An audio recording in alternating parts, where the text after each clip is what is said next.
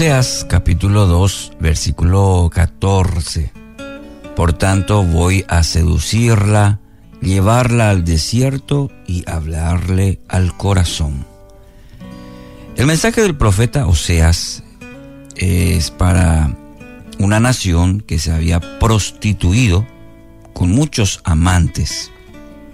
Dios llamó a Oseas a padecer el adulterio en propia carne para entender la gravedad del pecado de Israel. Podía proclamar de corazón el mensaje recibido por el, mismo profeta, porque había convivido con una esposa entregada a la prostitución.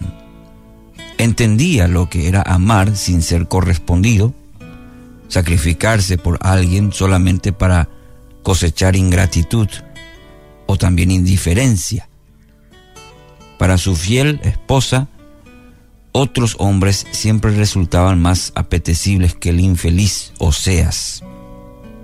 Y en todo libro tenemos este mensaje que Dios utiliza, esto mismo, para eh, ilustrar la misma vida del pueblo de Dios, de Israel. Y en medio del reiterado adulterio de Israel justamente, el Señor se acerca con este sorprendente mensaje. Voy a seducirla, llevarla al desierto y hablarle al corazón, a Israel. El plan que contradice todos los impulsos de nuestro corazón, muchas veces mezquino, mantiene la coherencia con el insistente amor de un Dios que rehúsa darse por vencido. Él es más eh, obstinado de los amantes, no entiende los, las ofensas, los insultos, los escarnios.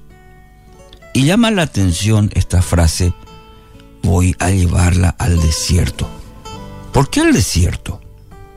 Porque si se hace esta analogía, este ejemplo de una relación marital, si usa esta expresión, ¿por qué al desierto? ¿Por qué no llevarle a un lugar, a un lugar más romántico o bello? Interesante como la Biblia, la palabra de Dios, nos ilustra justamente de, eh, a través de este ejemplo también nuestra condición del corazón. Precisamente anda en pos de una mujer que continuamente se distrae diciendo, iré tras mis amantes que me dan mi pan y mi agua, mi lana y mi lino, mi aceite y mi bebida. Así dice el versículo 5.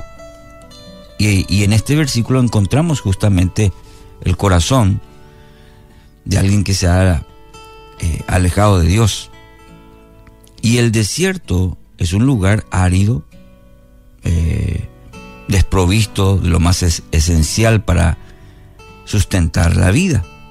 No hay pan, no hay agua, no hay lana, no hay lino, no hay aceite, no hay bebidas, que tan rápidamente seducían a esta mujer en la ciudad. Allí no tendrá más opción que prestarle atención a su verdadero marido. Un comentarista observó y manifestó en cuanto a este texto que la razón por la que Dios condujo a Israel al desierto cuando pudo haber llegado a tierra prometida en menos de dos semanas, se debe a la eh, necesidad de que Israel atravesara por ese proceso, un proceso de purificación. Y vaya que le llevó mucho tiempo eso. 40 años. Debían no solamente salir de Egipto físicamente, ¿sí? Sino también vivir una experiencia que les permitiera desalojar a Egipto de sus corazones. Y ese fue el tema que lo llevó a Israel años en el desierto. ¿Por qué? Porque no solamente salieron físicamente de Egipto, sino Egipto seguía en el corazón del pueblo y no resultó innecesario el camino que había escogido el Señor. Cada vez que se encontraban en problemas, volvían la mirada hacia Egipto con cierta nostalgia, hacia el país donde habían sido esclavos. Y esto es un claro ejemplo también en la vida espiritual, en nuestra vida espiritual. En ocasiones nosotros también somos conducidos al desierto. Vienen a, nuestras, a nuestra vida tiempos en los que todo aquello que nos entusiasmaba, nos seducía, pierde su atractivo y la vida se torna gris. Nos identificamos con la multitud de figuras en la historia del pueblo de Dios que fueron también purificadas intensamente en el desierto.